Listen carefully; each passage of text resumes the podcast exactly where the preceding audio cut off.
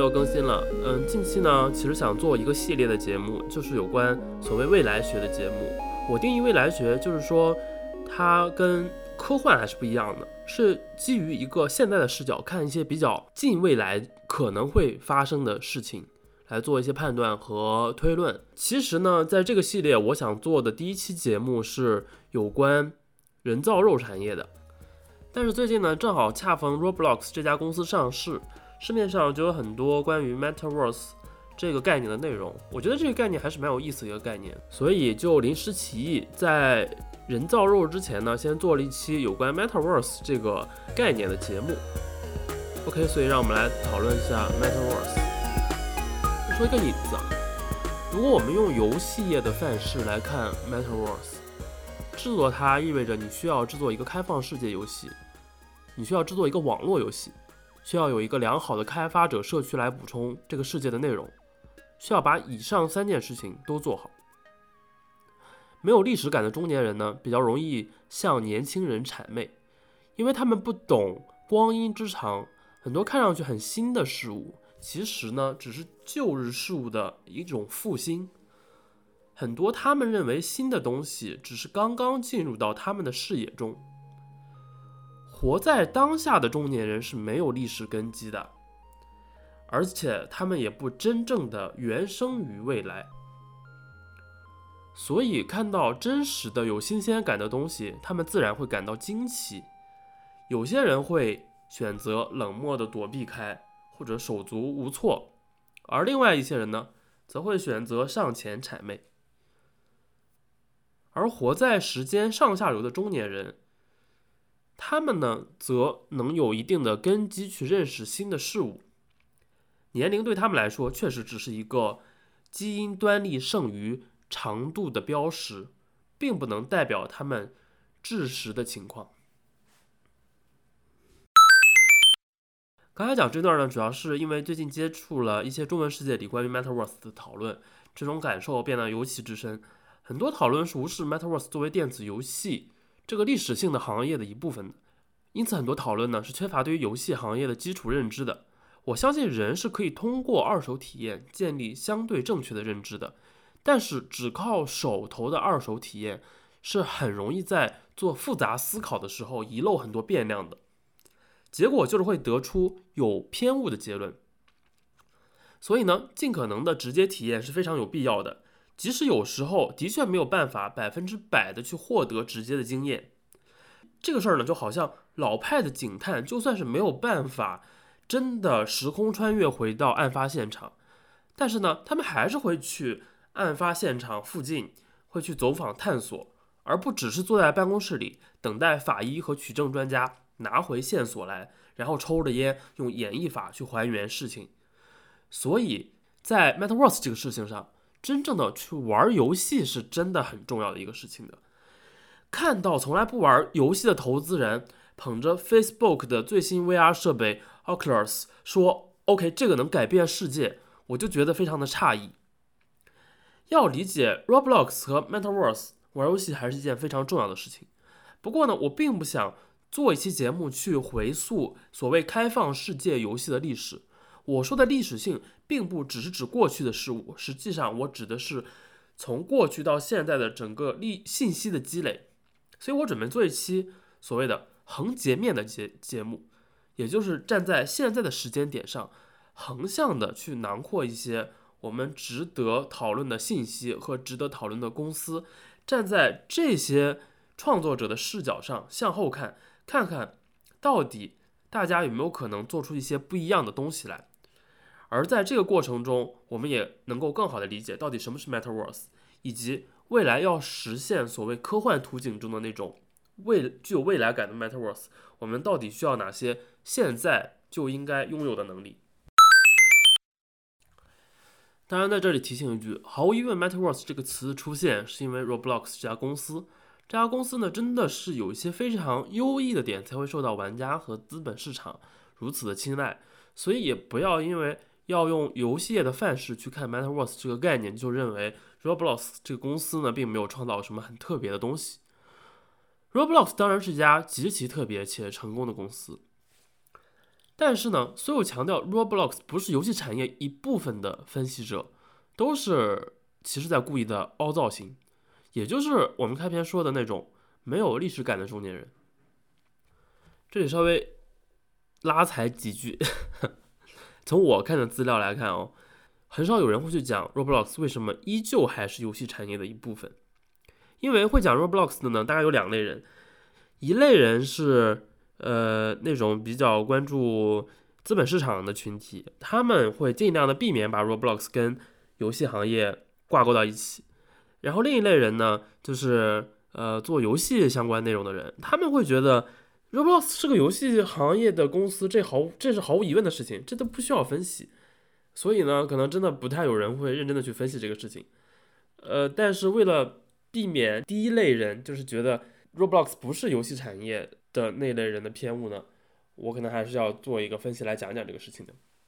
为什么说会有人觉得 Roblox 不是游戏行业内的一部分呢？其背后，其背后的原因呢，无非是因为电子游戏产业虽然看上去很年轻，受众也是年轻人，但是呢，其实它已经是一个经过了快五十年发展的一个有着相当成熟的工业范式的产业。而这套范式所能带来的想象空间其实是极其有限的。比如，我们看一看美股几家比较有名的呃游戏公司，Take Two，也就是二 K 的这个母公司，也是软星二星的母公司，它的市值呢也只有两百亿到三百亿左右。E A 这家公司的市值大概有四百亿到五百亿左右。然后大家比较熟悉的动视暴雪呢，可能有七百亿左右的市值。这所谓的美股游戏三傻，也是游戏行业里非常有分量的发行和制作公司了。然后，游戏引擎公司 Unity 的市值大概是三百亿左右。呃，最近非常火的那个 Epic Games，它估值呢大概也是在两百亿到三百亿之间。当然了，在游戏行业里，微软、索尼和任天堂才是这个行业自上而下真正的巨头。不过，微软这种公司，它的生态环境就是它整个公司的估值是在一个非更大的生态环境中的，它各个板块之间有非常强的协同效应，所以你很难单独估算它游戏板块。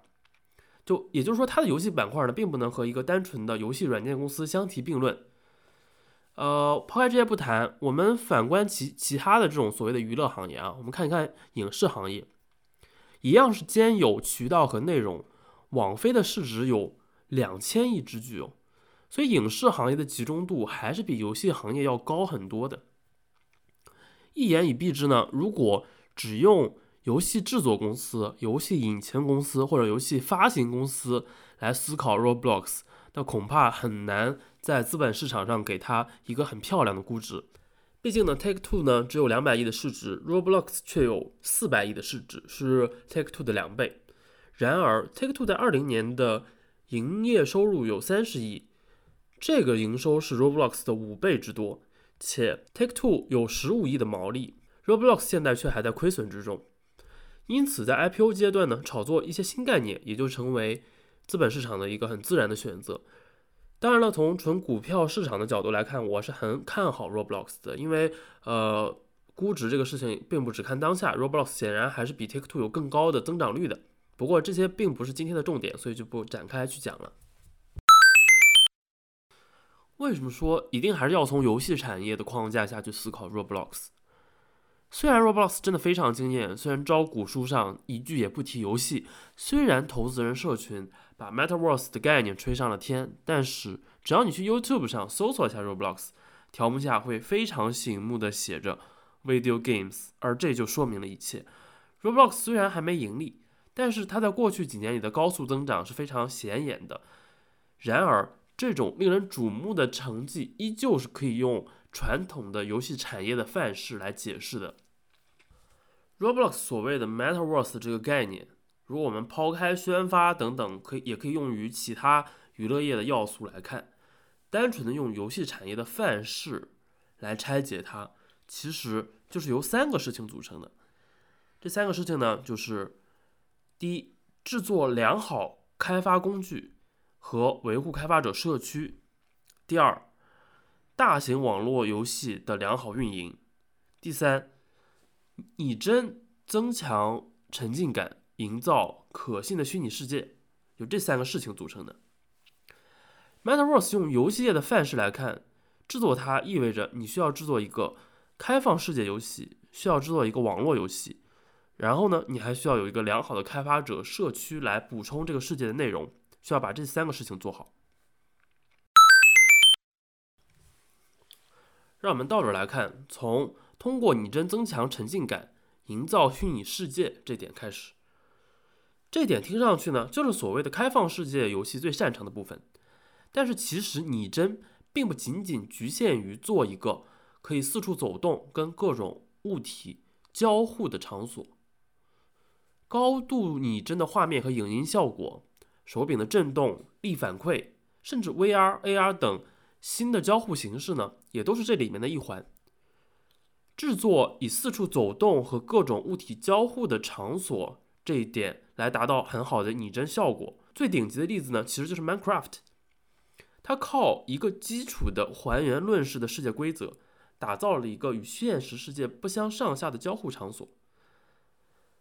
而打造高拟真、强影音效果的开放世界游戏，则是传统的所谓三 A 游戏。我们这里可以把它简单的理解为大型单机游戏的那些工作室所擅长的，而这条道路呢，也是乔治卡马克以降的三 D 游戏产业一直在深挖的一条路。然后刚才还提到一点，就是硬件上的反馈，那个呢，则是微软、索尼等主机厂商或以及一些 VR 厂商这些硬件厂商们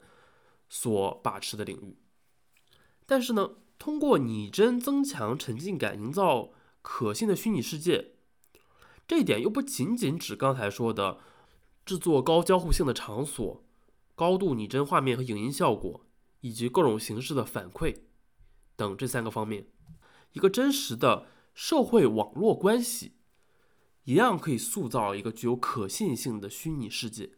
实际上，Roblox 走的就是这个路线。它通过它的社交属性和经济系统。触及到了创立一个新宇宙的这种效果，而传统游戏里最典型的例子，其实可以想到的是两千年代的《魔兽世界》这款网游呢。虽然有广袤的场景和丰富的世界背景，但是它其实它的画面上的拟真性，它交互上的拟真性远远不如同期的单机游戏。然而，由于它的高流行度和在游戏中玩家之间良好的交互机制。这个游戏里的玩家可以建立一种相对真实的社会关系，进而增强了这个游戏的拟真感。另一个值得一提的例子呢，是一个非常硬核的网游 EVE。这是一个以星际航行时代舰船战争为主要内容的网游。游戏中经济系统高度模拟现实，从矿物原材料到制作舰船呢，都有一套市场化的机制。并不像传统游戏里每个物品都有一个系统的标价，在 EVE 中存在着巨大规模的行会战争，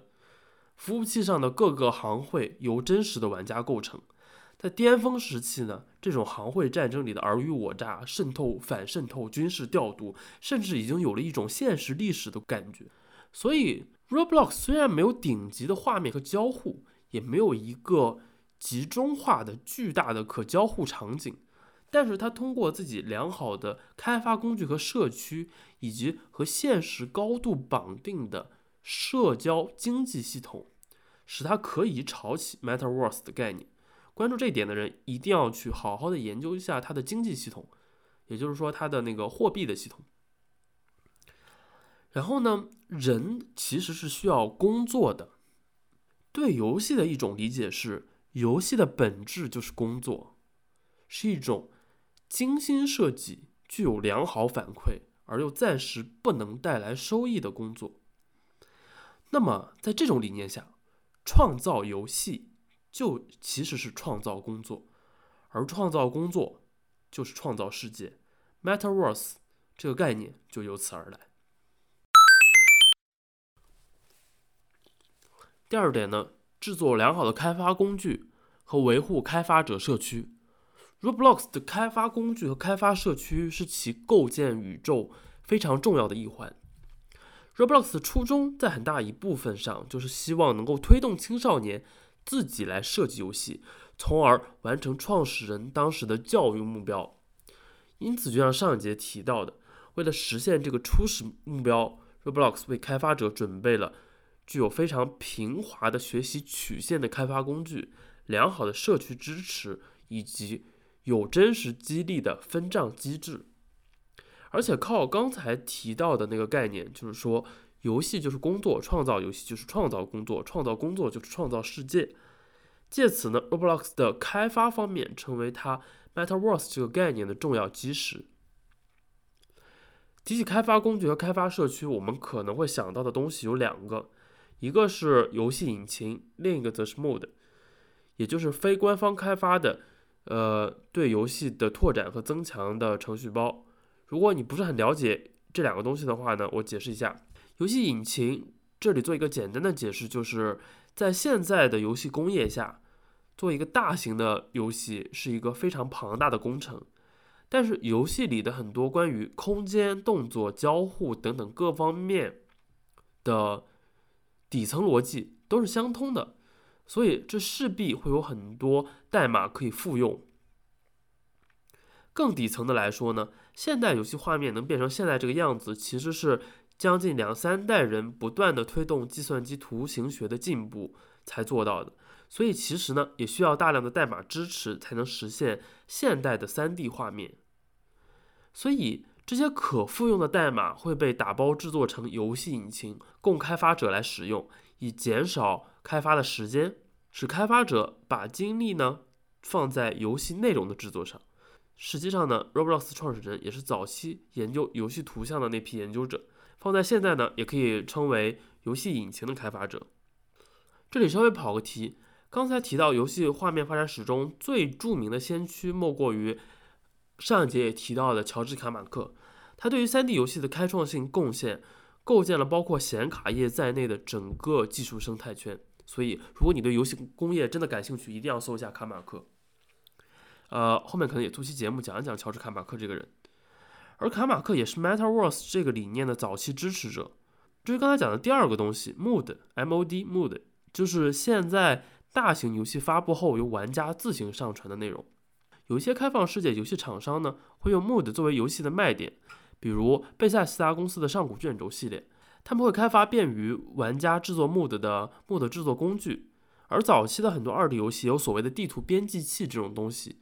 来让你制作新的地图，实际上也就是某种程度上的 MOD。所以讲到这里呢，不禁要感慨一下，游戏行业一直被视为年轻人的行业。但是其实它真的有一个不短的发展历史，而且有大量不玩游戏的人完全无法理解的行话和行规。我感觉刚才讲的这段呢，可能科普性上还是不太足，但是我还是尽量的去对这种行话做了一些解释。让我们把时间追溯的更远一些，把讨论的内容放得更深一点。其实早在电子游戏之前，早就已经有了一个跟 Metaverse 理念非常相似的东西。就是所谓的角色扮演类的桌游，最著名的呢，应该就是《龙与地下城》系列。《龙与地下城》虽然是从离线年代发展而来的一个桌面游戏系列，而且它诞生于没有计算机辅助的年代，但是呢，它通过一本简单的规则书、一系列呃塑料啊或者各种材质做的模组，构建了一个非常可信且极其具有可拓展性的世界。甚至呢，这模组都不不一定是需要的。在最简陋的情况下，玩家只要在主持人的引导下调动足够的想象力，就可以在一个专属于这个小团体的世界和冒险故事下进行想象力的遨游。这种想象游戏其实是所有人从儿童时代都拥有和擅长的技能。只不过《龙与地下城》呢，这种桌面游戏把这个想象进一步规范化，使得之前并不相识的玩家依旧可以在一定的共识上随时凑齐一场冒险。所以我愿意把《龙与地下城》这种桌面角色扮演游戏的设定称为一种想象力的共识。在共识之外，《龙与地下城》又有一种拓展性，它并不是大风那种目标单一的桌游。在《龙与地下城》的世界里，人人都可以构建自己的角色，每个游戏团体都可以设定自己的背景故事，搭建不同的微观世界，这个跟 Roblox 的形式几乎是完全一致的。而在构建数字世界中的 MetaVerse 时，我们是必须有这种共识性和拓展性的统一的。如果你不太能想象《龙与地下城》到底是一个什么东西的话，你可以去看一下，呃，一个美剧叫《怪奇物语》。《怪奇物语》的开篇呢，有一个非常生动的一群小朋友玩《龙与地下城》这个桌面游戏的一个场景。然后呢，让我们继续刚才的讨论，在开发者社区、开发者工具这个方面，最后一个值得一提的，其实就是 Minecraft。在上一节已经提过了，Minecraft 真的是一个非常非常奇特的游戏。我们从信息论的角度上来讲啊，本节所提的开发工具和开发社区。它主要的点就在于搭建游戏的可拓展性。毕竟呢，如果你要做 MetaVerse，游戏的可拓展性是必须放在最重要的地方来讨论的。毕竟我们现在所处的这个真实的 Original Universe，这个真实的宇宙，它直观来说可能是无限的，或者在一定程度上是无法被个人观察所穷尽的啊。虽然这这个说法也不一定严谨啊，在物理学上讲。但是一个传统的游戏在很大程度上呢，其实是一个封闭的系统。哪怕是塞尔达、荒野之息这样非常庞大的开放世界游戏，玩家们依旧是有这种做完了所有的信息整理之后的时间点所存在的，也就是所谓的 end game，游戏到了最后的阶段了。所以上面提到的所有的这种拓展呢，其实都是帮游戏做一个熵增的过程，也就是帮游戏增加它这个信息量的这个过程。游戏本质呢是工作，是做事，是处理信息。那么所有游戏在一定尺度内都有被处理完的时候，但是人处理信息的能力是有限的，所以有些游戏在人的处理能力里呢是熵增的。比如说围棋，虽然早在好几年前呢，呃，Google 制作的 AI 程序已经通过蒙特卡罗算法和深度学习探过了围棋信息量的临界点，但是对于人。人来说，人脑来说，无数代人呢，依旧非常痴迷于围棋。围棋甚至被称为“野狐禅”嘛，就是因为它对于一个人的信息处理能力来说，依旧是非常的千变万化、变化无穷的。而 Minecraft 的厉害之处呢，就在于它真的像围棋一样，它并不需要刚才说的那种 mod 式的额外的拓展包，它的这个 meta 的底层的规则就是一个可拓展的。游戏的可拓展性本身已经是无穷无尽的了，它就像一个电子乐高一样，然后它又通过红石啊，红石就是呃 Minecraft 里的一个可以模仿逻辑电路的一个东西啊，它又通过红石这种东西来能够在里面真实的模仿逻辑电路的这些模块，使它比一般的乐高最基础的乐高还要呃可拓展性还要强，你可以在 Minecraft 里创造非常令人非常惊叹的工程奇迹。这一点呢，可能是未来制作所谓 MetaVerse 的游戏非常值得思考的一个方向，就是把可拓展性内化于游戏的规则之内。Minecraft 可能我们会再出个节目来好好讲一讲它。然后我们来讲讲第三点，大型网络游戏的良好运营。Roblox 呢强调随时随地，而且。社交属性和开发者社区都需要良好的网络运营来支持，才能做到这种随时随地性。MetaVerse 作为游戏连接人的方式，毫无疑问需要的是网络游戏的形态。所以呢，让我们回到地面来看看工业标准方面的问题啊。运营一个大型的 3D 网络游戏呢，在现在虽然不是一个值得一提的巨大成就，但是呢。也不是一个独立游戏开发者可以轻松做到的事情。在网络基础设施升级和网络游戏技术非常成熟的今天，基础层面上做一个网游，对一个成熟的大型开发团队来说，可能不是什么难事。但是要良好运营一个游戏，则依旧是一个很难的事情。这里面的困难其实有很多，比如说第一点，如何处理与玩家社群的关系。在这一点上呢，游戏的运营可能和其他社群的运营也差不太多，但是也是差不太多的难。比如说游戏的运营策划，如何才能克制自己做事情的冲动？运营这个事儿其实经常会搞出一些非常画蛇添足的活动来，而这一点对于 Metaverse 的理想是非常有害的。一个宇宙里有神其实并不可怕，可怕的是有一个手很长、什么都要出来管一管的神。当然，完全不管的神也肯定不是什么好事。比如说反外挂，肯定还是需要很强的运营力量的支撑的。在运营方面呢，这几年越来越重要的另一个问题就是合规性的问题。中国玩家经常会吐槽海外的网络游戏登录很难，但这显然是一个特殊的合规性的问题导致的。具体呢，可能我们也没有办法展开讲了。所以这方面的问题呢，可能也会越来越突出。嗯，关于大型网络游戏的运营呢，我们也不做深入的讨论，但是一定要记住这一点呢，肯定是。建设一个 Metaverse 最基础的需要要做到的一点。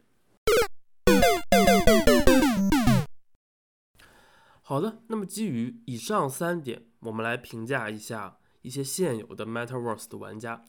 从他们的过往来说一说他们现在的实力到底是怎么样的。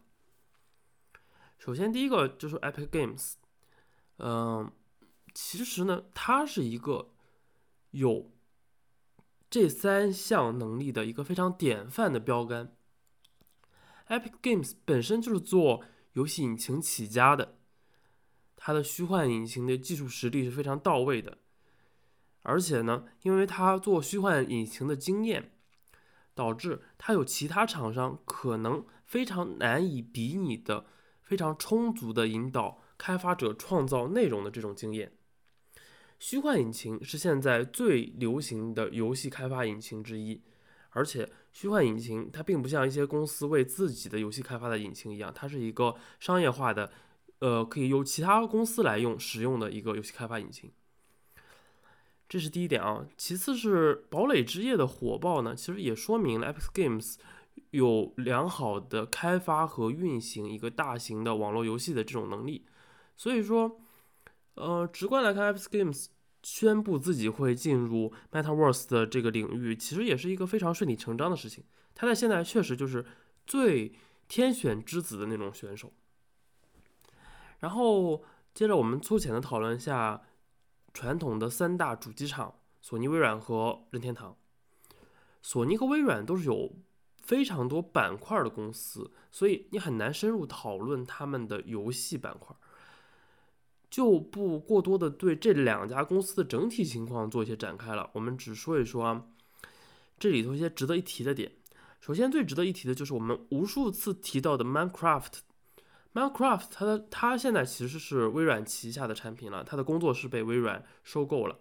而且微软这几年呢在游戏板块上可以说是非常的锐意进取，所以不排除微软可能会有拥抱 Metaverse 概念的这种可能性。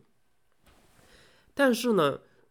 我个人的一个观点是，可能到最后这波由 Roblox 带起来的 Metaverse 的这个概念的热度，其实不会搞得真的特别大，因为显而易见的，其实我们远远不到那个技术基点。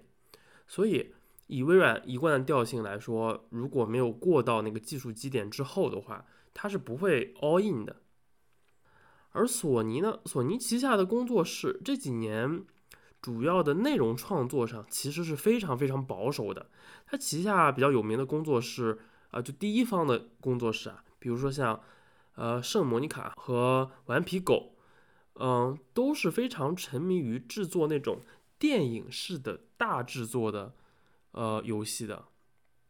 这个显然显然跟刚才讲的那种 Metaverse 是不太一致的。他们那种游戏都是并不是开放世界，而是有一个严严格的流程的。但是他们花了很大的力量在画面啊等等这种沉浸感上。但是这个就是跟 Metaverse 是理念是有有些相悖的。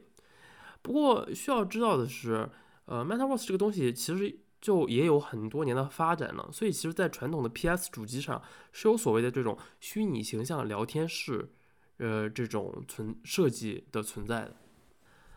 至于说任天堂呢，我觉得这个倒是可以值得来认真讲一讲。任天堂现在也进入了这个 Metaverse 的讨论，他们也宣称自己要做这方面的呃工作。但是开放世界游戏在很大程度上是和任天堂的理念所冲突的。任天堂一贯以来，它的哲学是，他喜欢打造的是精巧打磨的箱庭世界。任天堂的哲学其实就是制作最精致的内容，由玩家消费。任天堂的作品有高度的作者性，而且他们非常推崇专业性。任天堂哲学里的这种作者性和专业性，这恰恰是 Metaverse 想要打破的东西。被称为任天堂的开放世界游戏的《塞尔达：荒野之息》呢，其实只是一个更大体量上的一个箱庭，是一个更大的精致的日式庭院，而不是一片真正的待创造的新大陆。然后呢，另一方面就是任天堂的网络游戏运营能力和开发者社区能力真的是非常非常的弱，比起它的游戏创作能力上来说，比如说作为爆款的动森啊，动物森友会，其本身。应该是一款社交属性非常强的强社交属性的游戏，但是它的网络连接机制做的非常非常的原始，玩家在上下其他就进入其他好友空间的时候，需要有大量的等待时间，还还非常容易出现各种存档的问题，因此仅仅从现状来看，我是极度不看好任天堂做 Metaverse 的，但是呢。我们都知道，任天堂真的是一个经常给我们带来惊喜的公司。然而，我依旧要讲一句话，就是之前任天堂带来的革新带来的惊喜，其实是符合任天堂一直以来的哲学的。但是，Metaverse 真的是一个非常不符合任天堂哲学的一个事情。下面来说两家由 VR 来切入的公司啊，VR 带来的沉浸感是毋庸置疑的。如果说 VR 产业真的能够成为未来人与电子设备交互的基石的话，那么其实我觉得 Metaverse 相当于就会跨过一个某种程度上的技术基点。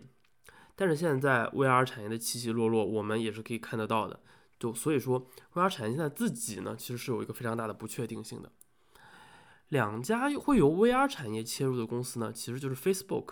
和 Steam 背后的公司阀门社。Facebook，Facebook 这几年花了很大的投入在 Oculus 这款 VR 产品上。作为一个互联网巨头，Facebook 做出的动作还是非常值得关注的。尤其是 Facebook 这个这个社交网络本身，作为一个社交产品，它的影响力其实已真的是在衰退的。而通过收购 Instagram 啊等等其他的这些产品，能够带给它的红利呢，早晚也是有极限的。可以想见，Facebook 其实是有非常大的动力去在 Metaverse 上来进行投入，使其成为它开辟新的社交领域的一种尝试的。所以说，Oculus 很有可能会成为 Facebook 呃进入 Metaverse 的一个切入点。但是现在来看，Facebook 自己最大的问题还是在于它缺乏制作大型游戏的行业经验。但是呢，不可忽视的一点是，在 Facebook 当年起家的时候。它很大程度上也是依赖了那种具有社交属性的网页小游戏。从某种意义上看，那也是一个非常简单的一个呃文字版的网页游戏版的 Roblox。所以说，在考虑到 Facebook 的这种大厂身份，如果 Facebook 在这方面会有，如果 Facebook 会关注 Metaverse 的话，那它应该会是一个非常重要的玩家。然后呢，我们再说说 Steam 背后的公司 Valve 阀门社。Valve 在游戏历史上是一个非常伟大的公司，《Half-Life》半衰期这款游戏呢，无疑是游戏史上的一个名著。而且 Valve 也是有充足的制作游戏引擎的经验的，《反恐精英》啊，《传送门》啊这两款神作都是半衰期早年的一个 mod 而产生的，而《求生之路》呢，也是半衰期这个游戏的引擎来制作的。而而且另一方面呢。Valve 因为在运营 Steam，所以它作为一个发行商，它同时具有运营玩家社群和开发者社群的这种运营经验。但是呢，现在的阀门社的问题就是，它看上去真的有一些堕落啊，因为它作为渠道商赚的真的有点太多了，这让他们有点失去了做游戏的动力。而且阀门社自己也缺乏制作大型的开放游戏的经验，尤其是这些年。不过值得欣喜的是啊。阀门社现在在 VR 领域其实是有很高的建树的。二零二零年的 Half-Life: a l e x 半衰期的这个新作啊，绝对是现在市面上最好的 VR 游戏，是唯一一款真正的三 A 级别的 VR 大作。因此，法门社可能在这个领域依旧宝刀未老，它也可能是一个同时符合上面三个点的一家值得关注的公司。然后呢，我们来说一说美股游戏三傻暴雪、Take Two 和 EA。嗯，只简要的提一下一些值得提的点啊。首先，暴雪，暴雪当年失败的项目《泰坦》其实就是一个弱拓展要素，但是有很强社交要素的 Metaverse 游戏。引用一段报道啊，就是说当年的那个泰坦项目呢，其实分为两个部分。一个是 so-called 真实世界，还有一个是地下世界。在真实世界里呢，就是做打造社交工作这些方面的内容；在地下世界，则是击杀敌人。呃，就跟传统的射击游戏差不多。暴雪想把两个部分都做的有趣可行，但是呢，我们看最后泰坦项目失败了，而留下的一个是就是用复用了一些泰坦项目的素材做出来的游戏《守望先锋》。只留下了打斗的那部分内容，而没有那个所谓的真实世界的内容。这不得不说啊，就真的很引人好奇。如果真的当年做出了那个真实世界的内容，很有可能是非常非常的会像 Roblox 现在的一些要素的。不过因为这个失败，所以我们也无法再看到当年那个项目具体是什么情况了。然后说一下 Take Two。Take Two 呢，其实和它旗下大名鼎鼎的 R 星工作室不一样啊。作为发行商的 Take Two，其实是一个职业经理人管理的非常传统的一个公司。它的它的老板现在，它的 CEO 其实并不是一个呃游戏行业出身的人，而是一个职业经理人。在 Metaverse 上呢，这个 Take Two 这家母公司几乎其实是在拖。R 星这个工作室的后腿的，R 星作为一个小小的工作室啊，比起索尼、微软这些巨头来说，当然是不值一提的了。但是在游戏工作室的这个层面呢，R 星绝对是大宗师一般的存在。可以说，《荒野大镖客：救赎》RDR2 就这个游戏啊，和呃 GTA 五这个这两款游戏，在这两款游戏上，R 星交出了一个。制作有沉浸感的虚拟世界这件事儿上的最佳表现，其他的游戏工作室几乎是难以望其项背的。任何在洛杉矶生活过的人啊，在 GTA 五里操作人物走一圈，都会惊叹于 R 星打造的虚拟世界之真。而《荒野大镖客二》这个游戏呢，则在线上也创造了一个可信的西部世界，而且。GTA 和《荒野大镖客》这他们两这两个游戏都有线上模式，也体现了 R 星在开放世界网游上的一些尝试。但是 R 星在游戏拓展性上做的其实比较一般。GTA 五的这个地图制作系统其实是很鸡肋的，基本上大家都是靠自己 hack，都是靠，都并不是依赖于 R 星提供的工具才做出了一些。值得玩的新地图，而在做 Metaverse 这件事儿上，我觉得 Take Two 旗下的其他工作室，比如说像二二 Two K Sports，就二 K 的那个做体育游戏的那些，和席德梅尔的那个工作室，也是 Take Two 旗下的工作室啊，其实可能很难给 R 星提供什么真正的帮助，所以说。嗯，R 星可能并不会那么激进去拥抱这些新先进的概念，但是其实，在开放世界这条路上，他们绝对会走得很远很远。然后再说 E E A 哦，E A 现在看上去真的不太行，现在连骂 E A 都已经变得不怎么流行的一个事儿了。但是 Apex 这个游戏啊，就是他们今年新做，呃，去年二零二零年新做的这个吃鸡游戏，Apex 的成功其实还是。值得大家来看一眼 E A 的，但是这个其实也不能掩盖 E A 的颓势，而且早在当年啊，E A 的线上商店因为链链接太差，所以也会被称为烂橙子，所以感觉好像 E A 并不是很行这几年。但但是，其实我们不要忘记啊，E A 旗下还有曾经非常辉煌的 Maxis 工作室。这个工作室也是以制作模拟世界为己任的，他们做的模拟人生和模拟城市都是其实非常有创造世界、创造 Metaverse 气质的游戏。不过很可惜，现在这个工作室也是走向没落了。然而，The Sims 啊，就是模拟人生这个游戏，还是真的非常具有 Metaverse 一些相关要素雏形的一款游戏。最后呢，再提一家比较。可能比较黑马的公司，就是说，贝塞斯达，贝塞斯达这个游这个这个游戏公司很有可能会成为 Metaverse 领域的一匹黑马。它旗下最主要的两个系列啊，上古卷轴和辐射的卖点其实就是开放世界游戏和庞大的这个木的制作群体，这就符合我们刚才讲的这个开放世界游戏的沉浸感和呃开发者群体这两点了。而且上古卷轴的 Online 啊和辐射七六这两款网游，虽然口碑不佳，但是还是帮助贝塞斯达获得了一些运营网络游戏的经经验的。所以说，贝塞斯达在之前提到的那三点上呢，都是有一些经验的，虽然可能也不是特别的成功。不过，贝塞斯达这两年确实新作的口碑确实不是特别好，不知道未来发展会怎样。但是不得不说，如果按照刚才的框架来看，贝塞斯达还是真的有可能会。去看一看能否成为 Metaverse 领域的一匹黑马的。嗯，本期节目呢就讲这些，谢谢大家。